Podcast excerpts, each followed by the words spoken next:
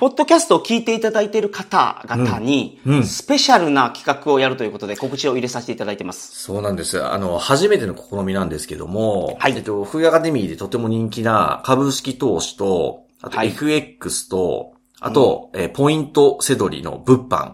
うん、うんえーこの3つの、あの、特別オンラインセミナーを、ちょっとポッドキャストのリスナーさん限定で、えーやらせていただこうと思ってます。はい。で、これあの、ホームページのトップページ見ていただくと、今申し上げているこのポッドキャストの特別企画の画像があるので、こはいれクリックしていただくと日程が出てきますけれども、うんうんえっと、9月の下旬と、えー10月の前半で、株 FX 物販のオンラインセミナーを特別に企画しているので、ぜひそこ見ていただいて、ご都合のいい日程で参加してほしいなと思ってるんですね。はい。ふるってご参加くださいませ。ぜひご参加お待ちしておりますのでよろしくお願いします。それでは本編をどうぞ。副業解禁。稼ぐ力と学ぶ力。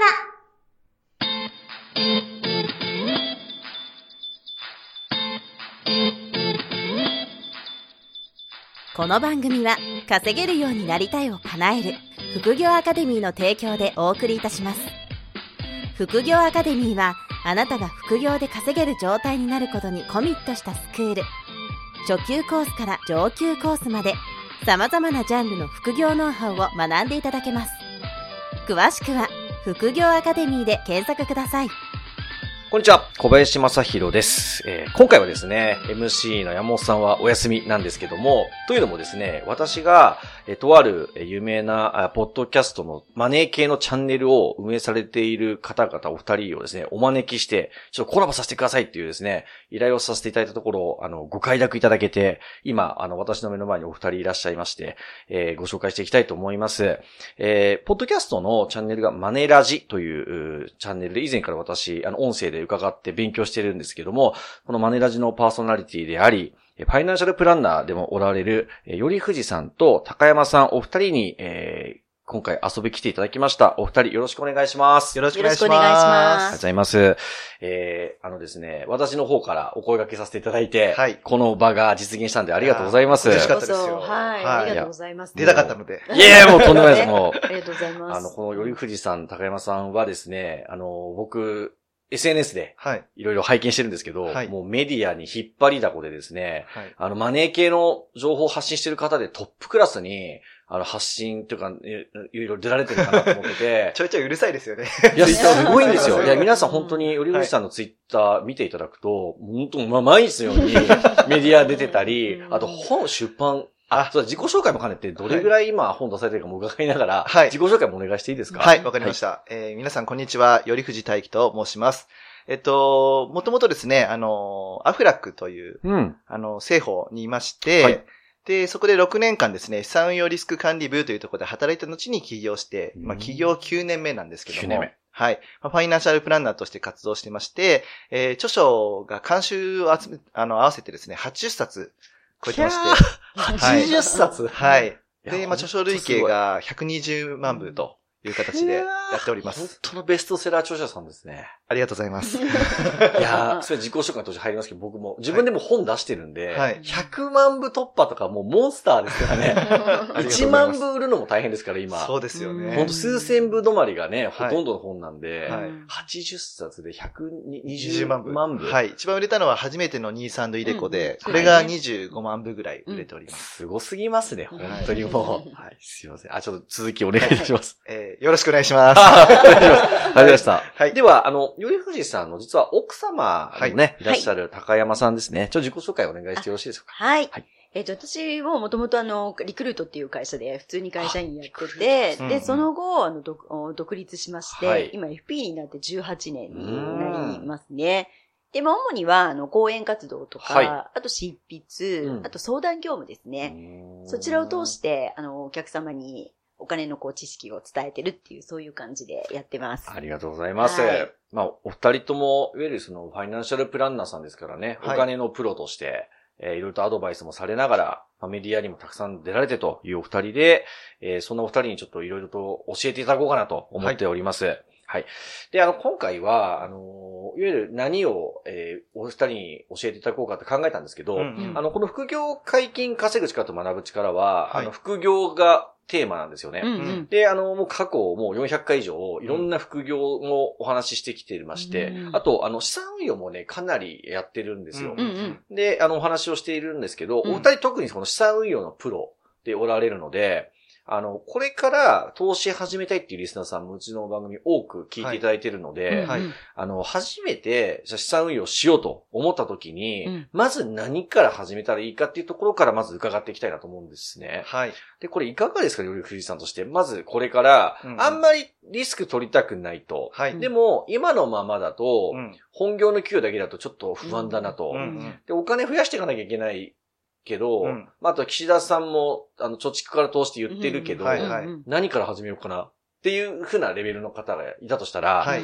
まず、どっから始めるべきっていうふうにお考えですか？はい。ありがとうございます。あの、資産運用のプロと言っていただきまして恐縮なんですが、まあでも僕たちも結構バリバリとね、あのはい。個人投資家としてもやってますんうん。で、そうですね、結構ね。月40万以上は投資してるもんね。そうですえね。えい。それだけ、はいあ、そうですか。はい。すごい。はい。はい。で、まあ、リスナーの皆さんの中にはもう投資始めてる人もいると思うんですけども、うんうんまあ投資というのは儲かる可能性もあるし、はい損する可能性もありますよね。うん、そうですねでやっぱり、損するのが人間は嫌いじゃないですか。そうなんですよそう。でも皆さん投資をしなくてもうんお金が減るんですよ。うんはい。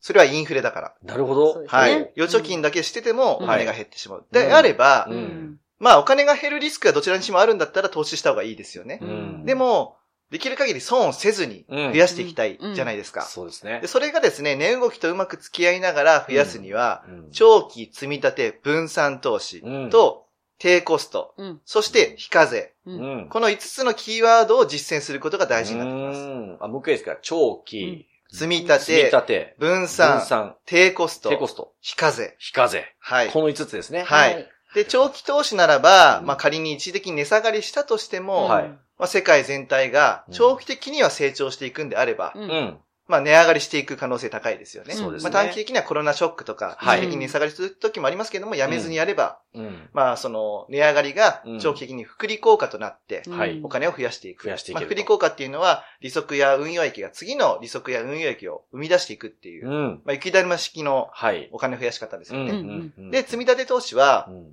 まあ買うタイミングって、はいプロでも、ここが高いのか安いのかって分かんないんですよ。う。ん。で、それを素人がやるって言ったらもっと分かんないじゃないですか。うん。難しいと。はい。うん。だから積み立て投資をすることで、はい。定期的に定額ずつ購入することで、うん。ドルコスト平均法というのがまず味方につけられます。うん。ドルコスト平均法というのは、はい。高い時には少なく買って、うん。低い時には多く買い付けするので、うん。平均購入価格がだんだん下がっていくんですね。ん。で、平均購入価格が下がっていくってなれば、はい。少しでも値上がりしたら、利益を出しやすくできると。そういうことですね。そういうことです。はいで、感情に左右されず淡々とできると。いうところがいいのかなということですね。ある意味機械的にうんはい。淡々と買い続けるみたいな感じですね。まあ、それがまあ、時間分散っていう言葉もありますけども、じゃあ分散として高山さんお願いします。まあ、分散投資はそうですね。やっぱり、あの、一つのものにボーンと投資すると、はい。これ儲かった時はいいんですけど、はい。ダメになった時のあうん。の資産ダメージってすごい大きい。それはもう目も当てられないと。そうですね。はい。一極集中は危ないと。そう、危ないっていうことで、うん。まあ、いくつかの商品に、はい。まあ、分けて投資をするのがいいよっていうことだと思うんですね。はい。で、その時にポイントってなるのが、同じ値動きをするものにうん。分散投資しても、うん。これあんまり意味がない確かに意味ないですよね。同じだったら。そうですね。うん。なので、まあ、運用の世界だうと、ん。株と債券っていうのが、うん。まあ、基本的には違う値動きをするので、まあ、そこに分散したり、まあ、あとは日本とか、はい。じゃなくてそれ以外の、海外とかね。違う地、海外とかのはい。違う地域に分散投資をするっていう形うで、んまあ、その資産のダメージを減らしましょうっていうところですかね。とてもわかりやすいです。はいなるほど。うんうんでもその分散投資って自分でやるのめんどくさいじゃないですか。むうんめんどくさいですし、わからない。わかんないですねうんそれがやっぱりお任せしたくないですか？そう、それが一番、あの、もうほったらかしたい。はい。それで一本買うだけで便利なのが投資信託っていうものなんですよ。うんなるほど。これが投資信託だと。はいはい。ファンドマネージャーが皆さんから集めたお金を、うん例えば国内の株式にうんはい。運用するんであれば、日経平均株価と連動するような投資信託とありますよね。うんまあそういったものに投資してくれるとい。うところなので、まあこういったものを使おうということです。すただ、投資信託といっても、はい世の中には6000本あるので、うん。すごいいっぱいあるんですよね。そうなんですね。もう99%が悪い商品です。え えー、はい99%。99.9って言ってもいいかもしれないですね。結構言い切っちゃってます。はい。それが悪い商品。い悪い商品。悪い商品っていうのはやっぱりコストが高いんですよ。ああ、なるほど。はい投投資する資手数料とかそういう。手数料です投資するときって、はいいくら儲かるかっていう考えがちですけども、うんいくら手元に残るのかっていうのが大事なんですよ。うん100万円儲かっても、そこから手数料とか税金取られる。うん。この部分も考えないといけないんです。なるほどですね。だから手数料が低いものだったり、うん。税金がかからないもの。うんだから非課税っていうのが出てくる。はい。うんで、非課税っていうのが、まあ、ニーサとか、NISA ですねイデコ。うんうんはい。はい。これを活用することで、運用益にかかる約20%税金をゼロにできる。ゼロにできるはい。これしかも来年から新ニーサが始まるとうんいうことで、はい。はい、皆さん注目ですからね。やっぱりやっった方がいいってことですていうよね。ことですよね。うんはいまあ、あの、もともと分離課税でうん20%も、まあ、税率としては低い。低いですよですけどね。はいで、それでもすごく、あの、個人所得の累進課税とかに比べたら低いですけど、はいさらにあれですよね、それを上回って、非課税で非課税。うんできるわけが、このニーサ。そあと、イイデコもそうですもんね。そうそうそうはいはいなるほど。う。だからお金持ちになるんだったら、うん投資でお金持ちの方が簡単なんですよ。おー働いて頑張っても、はい累進課税で高くなってきますよね。いや、そうなんですよ。稼ぐほどね。稼ぐほど 最後半分ぐらい税金ですからね。そうそう、も45% そうですね。45%プラスそう。住民税10%みたいな。感じですからね。そうですよね。ただ投資は損することもあるっていう、そうですね。リスクがつきものなので、これも分かっておかなきゃいけないですよね。そうですね。リスクゼロは無理ですからね、うん。これ。うん。うん。で重い腰を上げてせっかく投資したのに、はい。利益に税金かかるの嫌だから、うん。やっぱり新ニーサとかイデコを活用しようっていうことになります。なるほど。はい。あの、そうすると、その、結構具体的に教えてもらいたくなっちゃうんですけど、うん。その、まあ、投資信託を、その、ニーサとか、あと、うん。来年から新ニーサを使って、はい。投資信託で積み立てしていくっていう。でうん、投資信託自体はその分散の効果もああるかうら、んすごくいいんですけど、その99%がはい、良くない商品っておっしゃったじゃないですか。はい。え、そうすると、そのじゃあは1%い、どれがいいんですかっていうのが気になるんですけど、はい。ここってちょっとなんか、これがいいんじゃないっていう、銘柄じゃないですあけど銘柄もはい、教えてもらっても大丈夫ですよ。はい。あ、ぜひ教えてほしいっす。まずですね、その、コストっていうのはがい、投資信託には、その買う時にかかる手数料、購入時手数料と、はい。投資信託を持っている間にずっとかかる手数料、これは信託報酬と言われます。うんそして売る時にかかる手数料が信託財産利用額というのがあるんですけどうも、んで、ニーサとかイデコは基本的にはその購入時手数料とうん信託財産利用額、うんあまりかからないんです。うんあ、これは最初と最後のはいコストはかからない。かからないです。うん購入時手数料はもう一切かからないです、うんニーサはね。うんうんうんで、信託報酬はかかってきてしまうんです。うんうんうん。でもこれは安い方がいいですよね。そうですね。うんはい。はい。なので、もう0.1%、年うん0.1から0.2%ぐらいのものを絞ると、それだけで99%いなくなります。あ、え、あ、これでもうはい99%はフィルターかかるんですもういね。いなくなっちゃいます。あ、それだけ手数料がもっと高いんですね。はい他の商品は。そうそうそう。あーた、だ、絞ったとしても、日経平均株価とか、はい。S&P500 に連動する商品って複数ありますよね。うん、ありますね。だからそこの選び方としては、純資産総額が大きいものがいいんですね。うんまあ、まずは50億円以上のものがいいということです。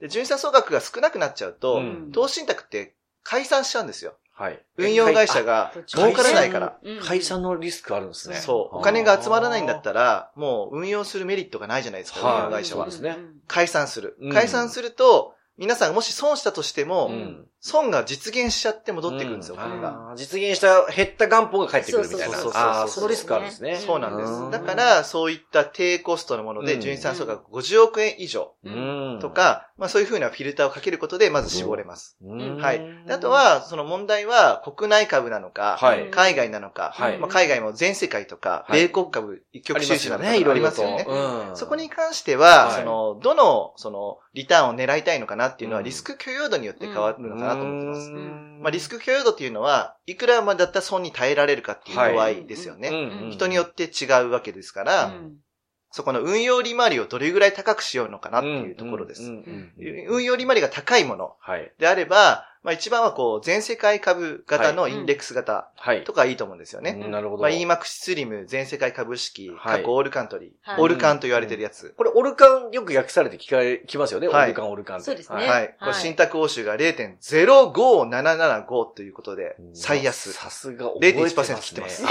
0.1%以以下なんですね。そうですこれすごいことですよ。すごいことで0.05。うんはい。まあ775。775%。はいはいかなり低いんですね、その手数料が。そうああ、なるほど。手数料ほぼなしで全世界株に1本投資するだけでできちゃう。うーんで、直近、まあ、あの、5年間ぐらいだとどれ、ぐらいの成年成績ですか？10%ぐらいでえ指え数は回ってますね。え、年 10%?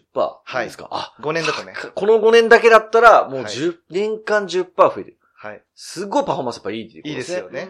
ほぼ、その全世界株好きですから、うん。あの、いろんな、まあ、その、なんていうんですか、これは日本とかアメリカとかじゃなくて、はいい、ろんな世界各国に分散投資されてるっていう商品ですよね。そうです。これは。はい。で、日本はね、5%ぐらい。あ、その中で5%は日本。はい。はい少ないですね、ちょっとねあーなるほどで、アメリカが6割入ってます。あ60%。アメリカが6割ですね。ちょっと大きいんだ60%多いんですけども、はいはいはいまあ、ただ株式市場の割合見ると、米国株式市場で結構でかいので、はい。まあそういうふうな割合になる。なってると。はいうんで、まあ新興国も含まれていて、はい手軽に1本でうん全世界に投資できる。なるほど。もう一回だけ、あの、さ、商品名言っていただいていはいい。ですか？EMAX スリム、はいえ EMAX ー、全世界株式、カッコオールカントリー。はいかっこオールカントリー。はい。で、略してオルカン。なるほど。はい。これ結構あの、投資信託の人気ランキングでも上位に。1位です。い1位ですよね。はいやっぱり、あ、そうですよね。よく見るやつ。そうそう。はい投信ブロガーが選ぶ、うんファンドオブザイヤーっていうのがあって、うん。やっぱりこそれが。れが4年連続1位です。はい。なるほどですね。あ、まずもう皆さんやっぱりこれを選んでるわけですね。そう信託報酬が安いし。はいそうですね。これプロの人ほとんどそうですうんね。そうそうやっぱりそうなんですね選でるかなうんまあ、あの、安い商品が出てきた時に必ず値下げしているっていう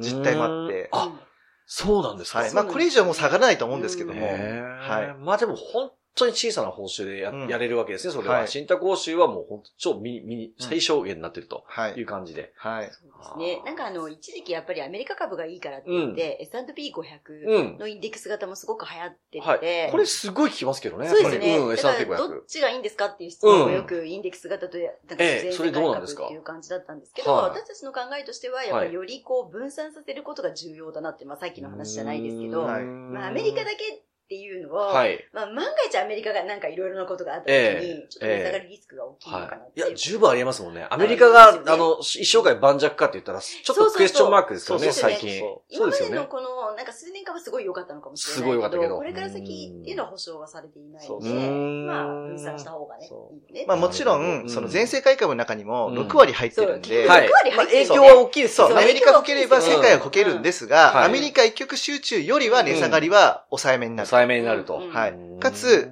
アメリカ以外の成長も取り込めるから、うん。まあ、あの、負けづらい方法ですよね。負けづらいですよね。は。はいいまあ絶対負けられたら誰も言えないですけど、負けづらいと。はいだから皆さんがアメリカが絶対来るんだというんであれば、うんアメリカに投資すればいいと思うんですけど、まあそれも一つの選択ですけど。そうそうですね。それも一つね、まあ一つの好みだと思うんですが、まあお二人は、でもより全世界に投資できる方がいいだろうと。まあ、あの、簡ベターだろうと単ですよね。そう、簡単だろうと。はい。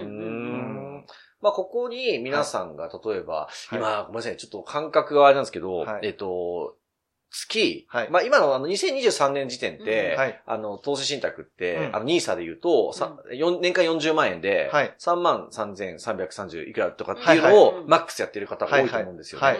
で、これって、あの、新ニーサになると、うんうん。一応月額10万まで、はい。あの、積み立てマックスできるようになりますよね。あの、積み立て投資枠は月10万で。月10ですよね。そう、成長投資枠もあって、はい。そっちは月20万。そうか、これ月20万、年間240万までいか。だから合わせると月、合計え月30の360万できる。360万。そうはいできるようになるとはいはい。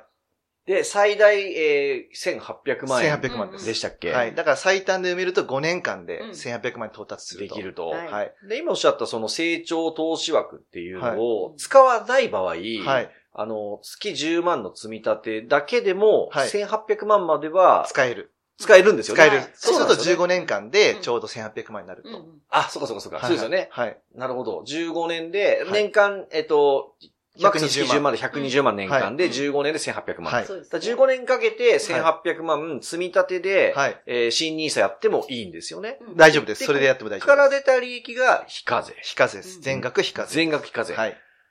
えそしたら、あの、はい今、その、お二人に相談ある方々って、はい。どれぐらいやってる方が多いんですか？積み立ての金額として。あそうですね。あの、一応アンケートとか世の中に出てて、それを見ると、やっぱ月5万できる人ってそんなに多くない。うんやっぱり多これがくないと。実態ですね。うんそれ結構は大、ですね、月5万。やっぱりこう、投資なんでう、ん値動きありますよねうん。そうですね。はい。あの、うん長期的な、その資産を貯めるには向いてるうん。例えば、子供の大学資金を貯めたい。うん18年後うんとか、老後資金を貯めたい貯。めたいとで、このためだけに必要じゃないですよね、他にっていうのは。他にうも、んうんあの、え車の購入資金とかえね。えもっと手前の人生もいろいろありますからね。ありますよね。旅行を楽しみたいとはいか。あります、あります。うんそう、だから月5万投資するって言っても、うん結構無理な金額に近ないるんですよ。ほど、なるほど。はい。現実的には結構厳しい予算ですね、そうそうそう5万は。はい、でも、まあ、パワーカップルとかになれば、うんまあ、月10万とか、うんまあ、月20万とか投資できる人も増えてきますけども、うんやっぱこちらの方が稀ですよね。なるほど。うんお二人みたいに月40万やれたら いいなーって。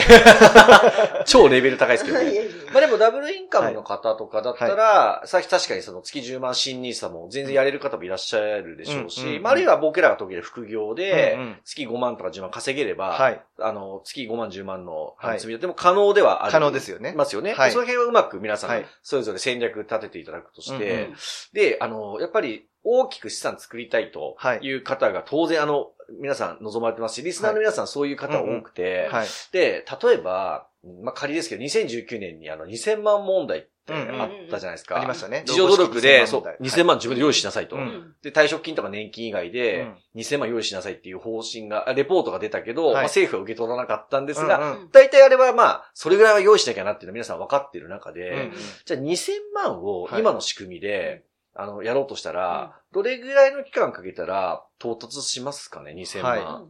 はいえっと、例えば月10万円を、はい。えー15年間。で運用利回りをいくつにするかによって変わってくるんここですけども、どうなんですか現実的なところで。まあ、現実的には5%とかははい。全世界株に投資するとね狙えるんじゃないかいきますか？と、まあ言われてますね。うん。で、そうすると、えー1800万が2673万になると。えーあ、これ、えっと、期間で言うと、15年間。5年間。はい。えっと、もう一回言ったんですが、月10万円積み立てできて、はいで、これ15年かけると1800万1800積み立てができます。はいで、15年間、はい毎年平均5%運用できれば、はい15年後に2600万になってる。はい、そうです。つまり、えっと、1800万が800万増えたってことか。そですよね。はいあー1800万プラス800万の運用利益でう。、はい。2600万になってて、うんで、この800万は利確しても非課税。非課税です。なるほど、なるほど。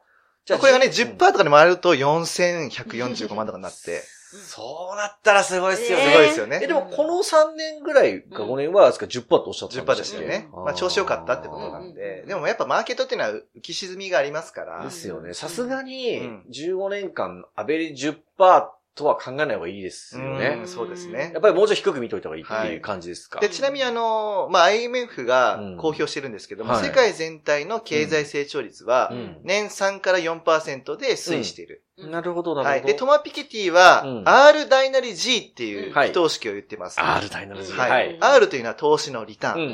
ん。で、G は経済成長率。はい。つまり、この不等式を言えば、うん3から4%超えるリターンは、世界経済に投資すると得られるってことですよ得られね。ると。はい。だから5%は結構硬い方なのかもしれないです。なるほうどん。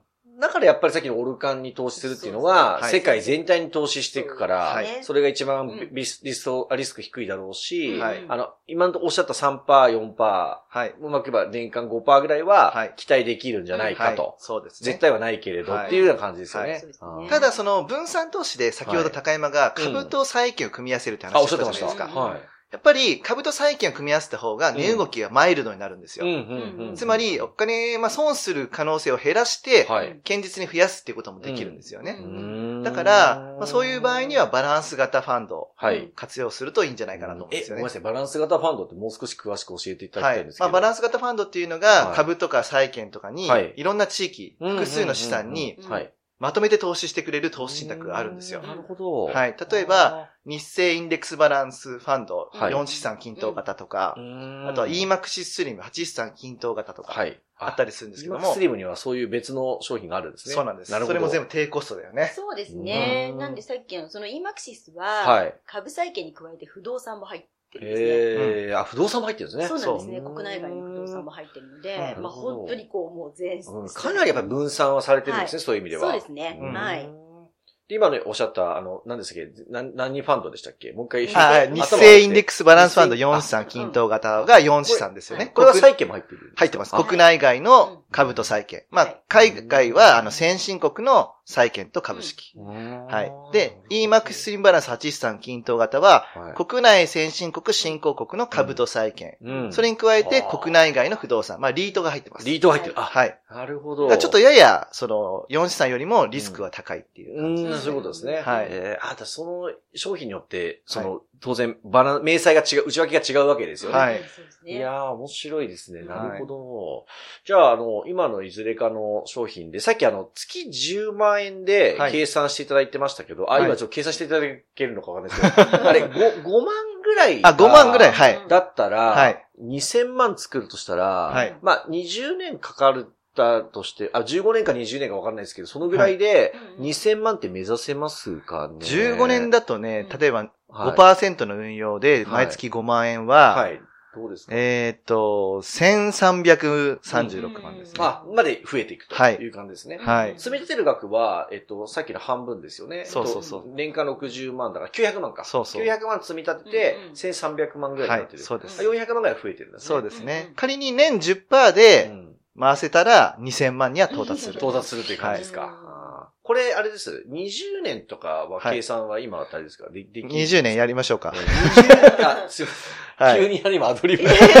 あの、台本ないんで。はいあの、はいアドリブですいませんけど。ちょっと待ってくださいね。それででも、はいあれか、じゃあ、えっと、例えば、えっと、今、40歳の方だったら、うんうんうん15年で、ねまあ、55歳まうんで、うん5万から10万の積み立てをなんとかうんうん作っはて、いで、今日教えていただいているうん投資信託の商品にはい。積み立てすれば、うんうんまあ、1000万から2000万ぐらいにうんはうんう、んあの、増えてるだろうっていう感じですよね。そうですね。ですよね。うんはいなるほ。ど。あのね、月5万円はを20年間うん。で、運用利回り5%でやると2055万です。あ、ちょうど、はいちょうど2000も超えますね。はいあーあ、でもやっぱりだから30代の方はいが始めればうん20年で50代ですから、そうですよね。全然。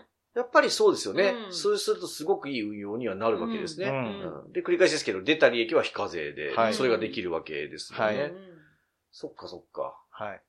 ここまで、あれ1800万までは、あ、そうか、1800万飛び越えた分って、はいもう普通に20%だけ税金は取られると思っとけば、あ、そ一の、投資金額が1800万までしかダメなんですよ。はいはい、そうですよね。そう。だから1800万到達しちゃった後はどうするか。それはもう課税口座で積み立てるしかないですよ、ね。なるほど、なるほど。はい。でもなるほど1800万の投資で得られた利益は全額非課税です。非課税ですよね。だから1800万が1億になったとしても、うん。全部非課税。うん。受け取れる。うんそういうことですね。仮にね、はい。仮にはい。その、うまく年10%とか言ってくれたうん。ら、もし1億いってもそれは非課税ですよね。はい。1800万の原資から増えた分に関しては非課税ってことですよね。いやでもありえますよね。例えば20代からやって、うん70歳まで今働く時代になってますから、はい。50年後には1億持ってる人 結構多いですよ。ああ、確かに。うん。計算したらそうですよね。そうですよう。んで、そうなってくるうと、ん年金が少し減っても文句言う人も減るし、うんそうですね、うん確かに。あれ、やっぱそういう意味で有効な手段になりますよね。そうそうもちろやっぱりそういう姿を見ん。て、うん。岸田政権は狙ってるわけですよ。そう資産所得倍増っていうのは。資産所得倍増計画ですよね。じゃあやっぱり若く、うんあの、なるべく早く始めるべきっていう、お二人からしたらそういうお考えですか、はいはい。この積み立ては。はい。まあ基本的にはね、長くやるためうんに、早くやるしかないっていう考え方です。そういうことですよね。はいどうしても時間を味方にする必要があるから、はい早く始められるに越したことないっていうそう感じですよねだ。って不動産投資だってローン借りられる年齢が限られてますよね。そうですね。そういうことですよ。同じですよね。長くやるためには早くやるしかないんでやるす。しかないと。今すぐ行動、そして継続。継続。これしかないです。やっぱキーワードですね。キーワード。あの、目標はやっぱり当然月10万目指したいですけど、うんあの、最初のうちは別に5000円とかうん1万円からでもやっていけばいいですよね。うんそうそうそう20代とかの若い方も。はいうんそうですよね。はい。で、途中から増額していけばいいですもんね。そうそうそうそうですもんね。はい。で、その増額は、まあ、節約がまず一つだと思うんですけども、はい。あとは副業して稼いで。うん。そうですよね。それがやっぱりできると、我々の方の得意分野、うん副業を、やっぱり月5万とかはやればできますからね。そうそれを全部積み立てに回していけたら、うん。本業から頑張って5万と、うん。まあ、副業から5万でもいいですよね。で、合計月10万とかはそ、目指せますからね。目指せますちゃんとやれば。そうそう。ですよね。うん。はい。で、大事なのは、自分以外のものに働いてもらうっていうレバレッジの考え方です。なるほど。うんこれ重要ですよね。重要です自分以外のね仕組みに、まあ、そうそうあの、お金を増やしてもらうっていう。そうそうそう。人、物、金にレバレッジをかけうて、ん。福利効果で増やしていく。うんまあ、レバレッジっていうと、うん FX とか思い浮かぶ人多いと思うんですけど。そうじゃなくうて、ん。他人に働いてもらう、自分以外に働いてもらうっていう考え方がレバレッジです。ねはい。まあでも、やっぱり他人とか他の仕組みでっていうと、まあ不動産投資とかって、確かに、あの、入居者さん入ってもらえれば、家賃が安定して入ってくるんで、うん。自分が労働しなくても入ってくるからすごい仕組みじゃないですか。うん。で、これやってほしいんですけど、やっぱりあの、融資の問題と、うん。あとそもそも自己資金まあまあ必要だよねっていう、特に一棟アパートの場合、これがあるんじゃないですか。なんで、あの、それよりは今教えていただいているこの積み立ては、うん。あの、ハードルは圧倒的に低く、もう数千円から始め、積み立てられて、うん。でも頑張れば月10万までは新ニーサで非課税枠がうん。あってっていうところで着手できる人多いですし、はい。あの、時間を味方にするっていう意味で、あと自分じゃない仕組はい。はい。みを持つっていう意味ではやっぱりめちゃめちゃ有有効ですよね。そう。そうなるほどはい。ね。まあやろうとすれば月30まで OK ですから。あただ5年間で終わっちゃいますけどね。そうかそうか。はいそれはさっきの成長投資枠も含めたら月30はい。で。ちなみに可能な範囲ですけど、お二人は来年新ニーサ始まるじゃないですか。はい。なんかあの、そ、やっぱりそこに月30フルマックスいろんな商品積み立てと投資していくっていう感じなんですか？そうですね。まあもう今のうちからやってるので、はいそれをその、まあそうですよね。はい、5元々やってますから年間は新ニーサを活用するっていう考え方で。これあの、成長投資枠って、はいえっとに年間240万で、うんうん確か1200万まで、あれですか、うんあの、やっていいんでしたっけ？そう、成長投資枠だけ使うときには。だけ使うときは、はいで、これって個別銘柄とかに投資するとかで使える、使います。っていうことですよね。はいあとは投資信託も OK です。あ E- そうか ETF も OK 投資信託、ETF も OK はないんです。か、リートも OK です。あ、リートも OK なんでしたっけ、うんはいあ、そっかそっか。あ、じゃあ結構選べるんですね。選べまそす。はい。。そっかそっか。ただ、あの、リスクの高いレバレッジ系の投資信託とか ETF はうん投資できなかったりとか、うんあとはむ毎月分配型はいの投資信託は除外されてます。なるほどですね。うんはいあ、でもそっか、そ、それ、逆に言うとそれぐらいなんですね。そうですあの、除外されているのは。はいあでも6000本ある投資信託から除外されているのが2000本に一気に減るので、あー、そうかなりか。多いってことですよね。あー4000本ぐらいはそういうものだってことであ、す。そうなんですね。はあ、そういうことなんですね。あ、じゃあ、やっぱりそこちょっと戦略は必要ですね。その積み立ての方だけではい、15年間、うん。あの、目指、やって、まあ、15年で1800円の時月10万ですけど、はい。を目指すか、はい。その成長投資枠も組み入れて、はい。5年間で1800万はい。頑張って積み立てる戦略を練るか、そうですね。で、そのための原資は本業とか副業でどう、あの、うん作るかっていうのも含めて戦略はそれぞれちょっと練んなきゃいけないっていう感じですかね。そうですね。うんまあ、あの、もちろん個別株うんは、その、好き嫌いあると思うんですよね。はいはいはいちょっとリスク高いからとか。うんうんうんでも、個別株の中にも、うん高配当株とかもあるわけですよね。うん。まあ、配当が高い。うんはい。まあ、日本株だと年2回配当、不労所得がもらえるうん。米国株だと年4回もらえる。うんまあ、こういったものを活用して、まあ、不労所得を増やしていきたいっていう場合には、うんまあ、成長投資枠で高配当株っていう、まあ、あとリートもですね、うんなるほど。はい、戦略に入ってくると思いますし、あと若い人だけじゃなくては、いシニアの人たちはい。も、まあ、その積み立てることがなくなったとしても、うん死ぬまで運用を続けるっていう目線はありますよね。うんはい、そうですね。はい。その運用を続けるときに、高配当に一部入れておきながら、うん取り崩して運用していくっていうことも、も使えるのでうんいろいろやり方あります。なるほど。うんそれ、高配当株もちょっと教えていただきたいんですけど、あの、今だいたい、その、まあ、株を持って、うんまあ、その権利日をまたげば、うん配当もらえるっていう仕組みじゃないですか。はい。あれ、あの、今だいたいどれぐらいを持って、何パーセントぐらいで、こう、高配当ってまず言われているんですあか、一般的には3から4%を超えるとあ高配当。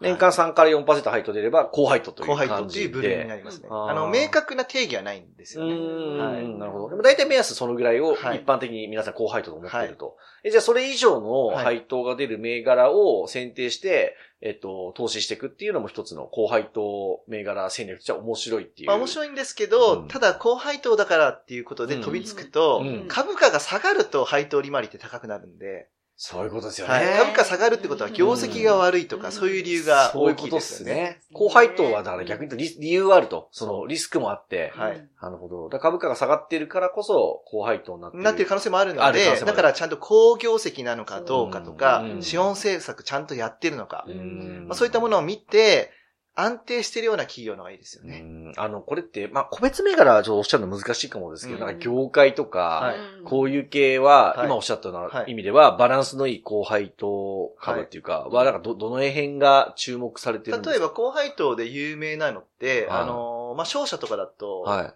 まあ、三菱とかは、うんうんうん。高配当の部類に入ってますよね。うーん。で、割と安定企業ですから、そうですね。総合商社のはい。三菱商事ですか、はい。ああ、ですよね。はい。はい。三菱系はね、結構高配当が多くて、あ、多いと。MFG とかも高ね配えなるほど当銘柄なんですけどほうほうほうほう、もまあそういうのとか、うん。その銀行がどうなるかっていうのは皆さん考える必要はあるんですけども、もはい。で、アメリカとかだ、と、コカ・コーラとか、はい、コカ・コーラ。はい、ジョンソンのジョンソソンとか、うんうんうん。はい。まあそういった企業がだいたい3%超えてるぐらいですか？3%とか4%ですかね。ですよね。3%、4%ぐらい。はいで、まあなんならばそのコカ・コーラとかははい連続増配をしてるんで、うん。60年以上。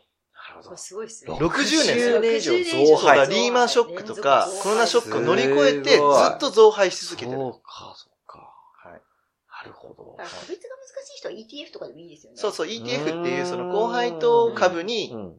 あの分散して投資するうん ETF。はい。上場投資信託。そう上場投資 ETF。うんはい。ごめんなさいね。よくわかって。ETF って配当が？うんではい、あれですか？出ますよ。で年4回とか。あ、年4回出たりするんですね。はいあ、あ、そうでしたか。はいあ僕すいません。全然それ分かってなかったです。はいあ、じゃあ ETF も、あの、そうは高配当、あの、銘銘柄柄として検討できるんですね。そうですね。あ、そっかはいそっか。リスク下げられますよね。やっリスク下ぱげられますね自分で個別株やると分散投資を意識すると結構投資しないといけない。確かに確かに。うんあ、あ、そうかそうか。配当目線でも ETF って選択肢あるんですね。ありますそれすいません、僕は。そうあお二人がやられてるんですね後輩同銘柄ええ、それでもさっきの3%とかも狙えるんですか、狙います。ええあ、そうですか。はい。いや、いいです。あ、そっかそっか。やっぱりすごい、でも掛け算ですよね。さっきのその成長投資枠の中で、うんそういう高配当銘柄に投資することができる。はいできますよね。はい。で、まあそこでうまく運用益が出ればはい非課税だし、はいまあ配当は配当で別途もらってっていう感じですよね。はいはい。で、配当ってはい基本銀行口座振り込みが今多いですかね？あ、違う違う。証証券券口座に、口座に円が振り込まれてっていうのが多いですよね。証券口座に振り込みじゃないと、非課税にならないです、兄さん。あ、そうかそうか。はい証券口座振り込みで非非課税になってってことですね。で、それは場合によっては再投資する、ふ要は複利を狙って再投資することも不可能ではないっていう不可能ではないです。っていうことですよね。はい。ただ株とかだと単元株とか決まっているんで、あ、そうですね。100, 100株とかそうそうそう1000株とか。投資信託と比べると、再投資の仕組みがちょっと弱いです。あ、そっかそっか。うんで、投資信託は1円かからら1円から再投資できます。再投資できますもんね。はい勉強になります。なるほど、なるほど。はいそっかそっか、はい分かってるようで、ちょっと細かいところはが理解できてないっていうのははい僕自身もちょっとああったんで。はいで、米国株はね、ちょっと注意点があって、あ、なんですか、なんですか。配当、はい米国株の配当って。米国内で10%の課税があるんですよ。ほー、うん10%の課税がある。はいはーで、日本でも20%の課税があるんです。おーで、ニーサを使うと日本の20%は消えるんだけども、はい米国内の10%は残ります。そ なるほど。うんそこの10%はじゃあ、あの、差し引かれる前提で絶対に取られるっていうあの、ニーサ枠でも。う。はい。はい。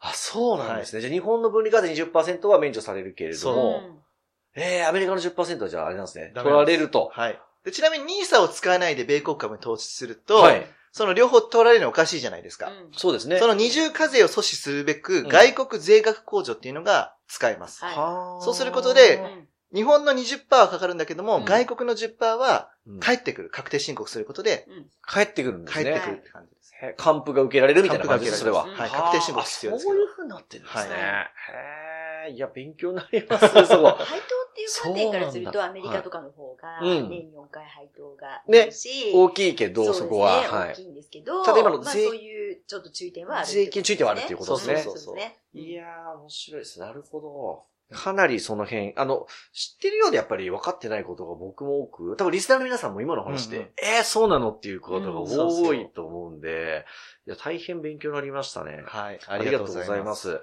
あの、まあ、こんな感じでもお二人お金のプロなんで、あの、ぜひ皆さん、あの、マネラジさん聞いてみていただきたいなとはい思ってまして、はいもうカタカナでマネラジって検索すれば、はいはいあの、お二人のチャンネル、あの、聞いていただけますので、うんうんこれぜひ皆さん聞いていただきたいのと、あと、ゆるひさん他にも告知があれば、あぜひ。はい。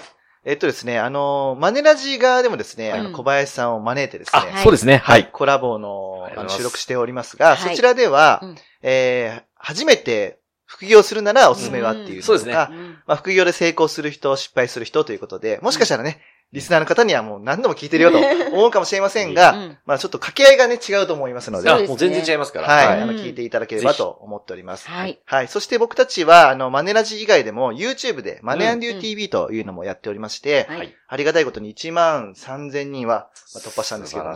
まだね、小さいんですが、はい。まあそちらでは動画でね、いろいろとお金のこと、資産運用のこと、年金のこと、いろんなことを解説しておりますので、そちらもぜひ見に来ていただければと思います。はい。はい、ありがとうございます。はいいや、もう本当に、僕らが発信する情報とちょっと違うカラーで、うん マネライさんお話しされてるので、ぜひ皆さん、あの、YouTube と Podcast チェックしてみていただければと思います。はいはい。え本日はお二人ありがとうございました。ありがとうございました。